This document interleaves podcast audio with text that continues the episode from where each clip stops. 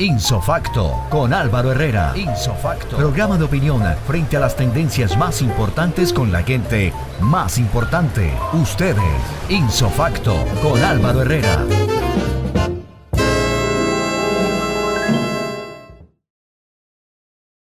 Muy buen día para todos los que escuchan este podcast.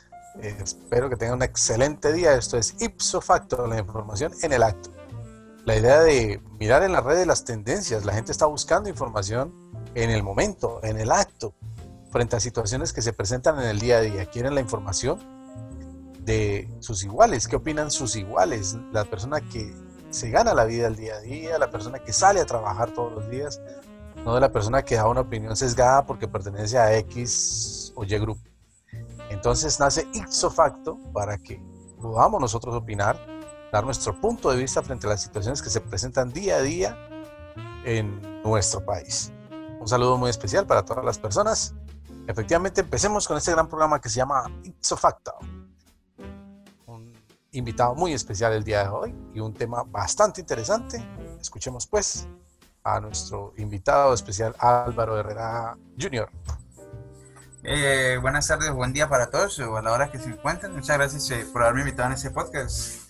Don Álvaro, papá, eh, que fue una idea de la que llevamos hablando hace tiempo, me decías que siempre las personas, lo que decías, lo que escuché en la introducción, siempre decías que las personas quieren obtener la información de alguien que consideren un similar, ¿cierto? Alguien que ellos, alguien en el que puedan confiar. Entonces yo lo encuentro un tema muy atractivo, muy llamativo para empezar. Y es un honor para mí ser el primer anfitrión pues, o el primer invitado, se le dice. Claro que sí, Álvaro, esa es la idea. Bueno, ¿qué tema podemos tratar que has visto en las redes que te parece interesante, que quisieras conocer, que has visto que ha sido tendencia en estos momentos en las redes, eh, en Colombia específicamente? Bueno, yo creo que más que tendencia en las redes es una tendencia a todo el momento, todo el tiempo hay una tendencia de eh, la ley eh, ante el menor, ¿cierto? Como dicen que cómo trata la ley al menor. siempre uno dice, o se vende la idea, lo que yo creo, que el menor delante de la ley como que la tiene fácil, como que no se le castiga tan duro, cosas así. Pero hay situaciones en las que cometen crímenes que ponen en riesgo la vida de algunas personas.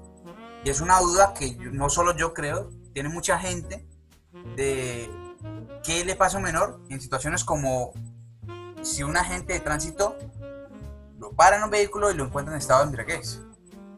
Esa ha sido una pregunta eh, que se ha hecho y se ha repetido de forma sistemática. Eh, ¿Qué pasa con un menor de edad con las pruebas de embriaguez? ¿Qué pasa? Pues que se le hace la prueba de embriaguez y efectivamente si esa resulta positiva, eh, pues se sanciona al menor. En tema administrativo es que le van a cobrar unas multas por conducir en estado de embriaguez y en el tema penal es que se va a ver abocado a un proceso penal en, porque ha agravado algo que es un delito culposo como un accidente de tránsito. Cuando alguien resulta lesionado o muerto, es un delito culposo. ¿Qué, ¿Qué, quiere decir culposo? Pues que se parte de la idea de que no se tuvo la intención de causar daño.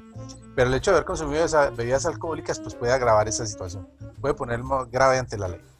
El tema no es lo que pasa, sino si eso está pasando de acuerdo a la ley. ¿Qué es lo que dice la ley colombiana? Eh, para que tengamos un avance, ¿qué es lo que dice la ley colombiana frente a los menores de edad? ¿Qué es lo que nos dice de los menores de edad? ¿Pueden estos ser sancionados? ¿Están siendo bien sancionados cuando son encontrados conduciendo bajo los efectos de alguna sustancia en estado de embriaguez.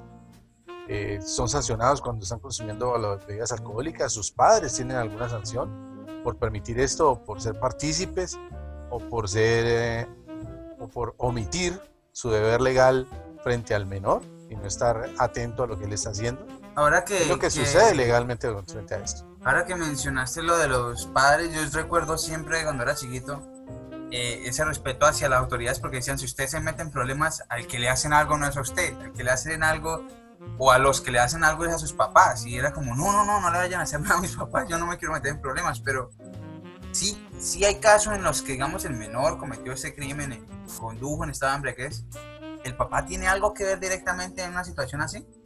¿Y qué podría llegar a pasar? Siempre va a ser eh, no responsable, no responsable porque la responsabilidad recae sobre quien haga, eh, realice la acción o la omisión frente a una situación, pero sí va a ser eh, una persona que tiene que ver con ese proceso todavía de que su responsabilidad frente al menor y frente a su cuidado, pues le determina la norma, ¿sí? que debe cuidar sus pasos, por llamarlo de alguna manera. A mí la ley no me gusta decir la, eh, eh, la ley tal, en el número tal, en el artículo tal, el inciso tal, porque esas cosas la gente no las recuerda, pero el deber legal de todo padre es proteger, cuidar, atender, enseñar, educar al menor, ¿sí? hasta que éste tenga la posibilidad de defenderse por sí mismo, eh, lo que se reconoce legalmente como la mayoría de edad. Entonces, cuando una persona cumple 18 años, pues adquiere una cantidad de deberes ¿sí? que no tenía al ser menor y definitivamente pues cambia ese proceso de persona de ser un, sujeto menor de edad frente a la ley a ser un mayor de edad, es decir, que ya adquiere unas responsabilidades y unos deberes frente a la ley, frente a la sociedad. Pero pues claro que el padre es, no es que sea responsable de lo que él haga, ¿sí? pero sí va a tener injerencia en lo que el menor haga sobre la responsabilidad que le va a indilgar la sociedad a ese, a ese adulto. Porque eh, ahora me sorprende el hecho de que si un menor de edad se encuentra en esa situación, se le hace el debido proceso como si fuera un adulto. Eh, tengo la, la, pregunta de qué pasaría, o sea, hay una diferencia entre edades. Supongamos que un agente de tránsito se encuentra a un menor de edad que está entre los 14 y 15 años manejando en estado de embriaguez. ¿Es más fuerte la pena o, o, qué podría pasar que se podría agravar en ese momento a diferencia de alguien que esté más cercano a la mayoría de edad? O, es una pregunta que yo tengo. Colombia ha ratificado muchos eh, convenios internacionales eh, frente a la ley del menor, la infancia y la adolescencia. Claro que hay una diferencia entre ser un menor de 16, 17 años, ¿sí? a ser un menor de 9 o 10 años. Claro que hay una diferencia muy grande, es un, abismo muy grande eh, frente a la responsabilidad social que existe sobre la primera infancia, la adolescencia, ¿sí? la pubertad, hay una diferencia frente a lo que usted llama penas, ¿no? Pero efectivamente sí. Sin embargo, todos los menores son objetos de derechos. Los derechos del menor, los derechos del niño, ¿sí? Eh, siguen siendo los mismos. Efectivamente, no es que se juzgue como adulto, pero se va a entender que, por ejemplo, una persona mayor de 14 años o mayor de 16 años pues va a tener una forma de raciocinio mucho más grande y va a conocer mucho más el bien y el mal que un niño de 8 o 9 años. Es imposible que un niño de 9 años vaya conduciendo un vehículo, digamos que no, es que lo que pasa es que el niño se me... No, tiene que haber una, ahí sí tiene que haber una total responsabilidad del padre o de la persona que tenga su custodia de que sea un muchacho de 16, 17 años que salió en un vehículo sin permiso, pues se tiene que ver efectivamente que hay una gran diferencia en esas dos situaciones. Interesante, sí. Eh, yo he escuchado que cuando una persona, pues, eh, después de haber hecho la prueba de embriaguez y todo esto, muchas veces se le, se le, no sé si la palabra correcta se le arresta, pero se le pone bajo arresto, ¿cierto? ¿Qué pasa con un menor? ¿Tengo que llamar a los papás, comunicarme con ellos o, o un agente de tránsito tiene la capacidad o la autoridad para eh, detener, detener al menor? Porque siempre es como un tema, ¿no? Como cuidadoso con, con los menores de edad. Bueno, efectivamente, estamos todavía aprendiendo el, el Código de Infancia y Adolescencia en Colombia, ¿no? De todas las garantías que debe tener un menor y efectivamente tiene que haber unas garantías muy especiales porque el menor está siendo formado por la propia sociedad, es la sociedad la que le está entregando las herramientas para su formación. Entonces no podemos decir en algún momento que se va a sancionar al menor sin tener en cuenta qué fue lo que el menor recibió para poder actuar como está actuando. Entonces, si hay un desconocimiento total de la familia, si hay un desapego total de la familia, si la sociedad no se da por enterada de lo que está sucediendo, sucediendo con sus menores, pues a dónde va a llegar como sociedad.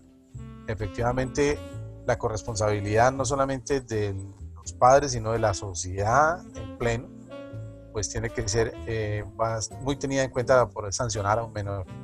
Que vaya a ser objeto de un arresto, pues efectivamente eh, tendrían que participar todas aquellas entes que sean garantes de los derechos del menor. ¿sí? Como estamos hablando de infancia y adolescencia, en el caso de la policía que tiene su visión de infancia y adolescencia, fiscales especializados para el tema de menores, eh, defensor del pueblo, defensor de familia, ¿sí? comisario o comisaria de familia, tendría que estar presente ahí, sus padres o sus tutores legales estén eh, velando por sus derechos. Sin embargo, pues en el tema de tránsito, lo que pasa es que el tránsito, como no tiene una, jurisdicción especial de tránsito, en Colombia eh, todo se maneja a través de los manuales y los procedimientos que no han quedado muy claros sobre cuáles son los procedimientos específicos para los menores de edad. Entonces se tiene que acudir a otras normas para que esas normas nos digan cuál es el procedimiento que se ha de seguir. Pero no existe un manual que le diga precisamente a los técnicos, que son los encargados de realizar esos procedimientos, cuál es el derrotero que se debe seguir cuando es un menor de edad, de acuerdo a su edad, de acuerdo a, la situación que se presentó, cómo es que lo debe seguir. Por ejemplo, en Colombia un menor de edad eh, tiene licencia de conducción a partir de los 16 años, puede obtener una licencia de conducción. Y si comete una infracción, pues va a ser sancionado. Ser, sancionado es que va, eh, tendrá que ir a hacer un curso, tendrá que pagar una, una, una sanción ¿sí? pecuniaria por una infracción de tránsito que cometa, no llevar el cinturón, pasar un semáforo en rojo, eh, estacionarse mal, bueno, situaciones que se presentan en el día a día de los temas de la infracción de tránsito. Sin embargo, la pregunta que surge es, si un menor no puede obligarse, no puede obligarse, es decir, que él no puede llegar a ningún tipo de contrato porque su firma en un contrato pues, perdería cualquier tipo de validez legal. Entonces, si él decide hacer un acuerdo de pago y dice, bueno, yo tengo una multa, pero voy a hacer un acuerdo de pago y lo incumplo, pues es que ni, ni siquiera pudo llegar a haber firmado un contrato para hacer un acuerdo de pago, porque él no tiene la capacidad para obligarse todavía. Entonces, si no existe esa obligación, entonces, ¿cómo va a poder adquirir, efectivamente, valga la redundancia, esa obligación frente al Estado para pagar esa multa por cuotas? Entonces, ya desde allí habría un proceso viciado que no podía terminar en darle la oportunidad al, al menor y como pierde esas garantías y pierde esos derechos frente a eso, pues todo el proceso está viciado en contra de los derechos del menor. Entonces hay que estudiarlo muy a fondo y darnos cuenta efectivamente que incluso las infracciones de tránsito de los menores pueden estar viciados y pueden estar por fuera de la realidad jurídica colombiana en este momento.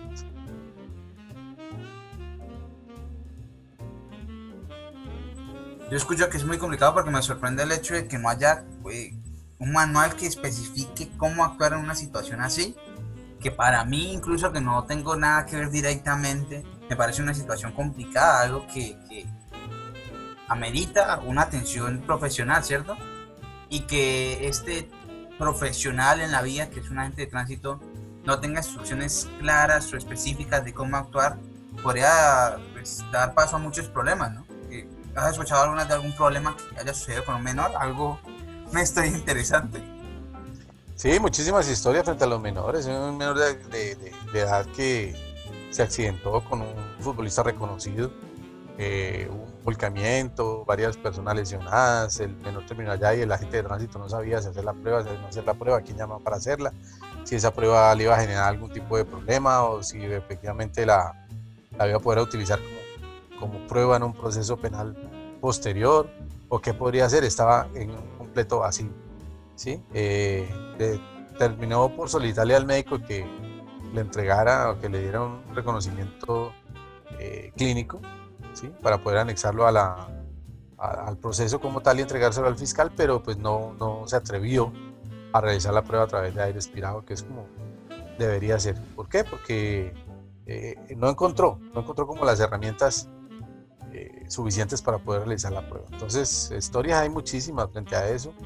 Eh, lo que pasa es que no es muy normal y muy común, porque a pesar de que, por ejemplo, en Colombia es, casi que normal ver a los jóvenes 15, 16 años ya tomando las fiestas y todo. No es muy común ver que un joven de 15, 16 años esté conduciendo bajo los efectos del alcohol. No es muy común.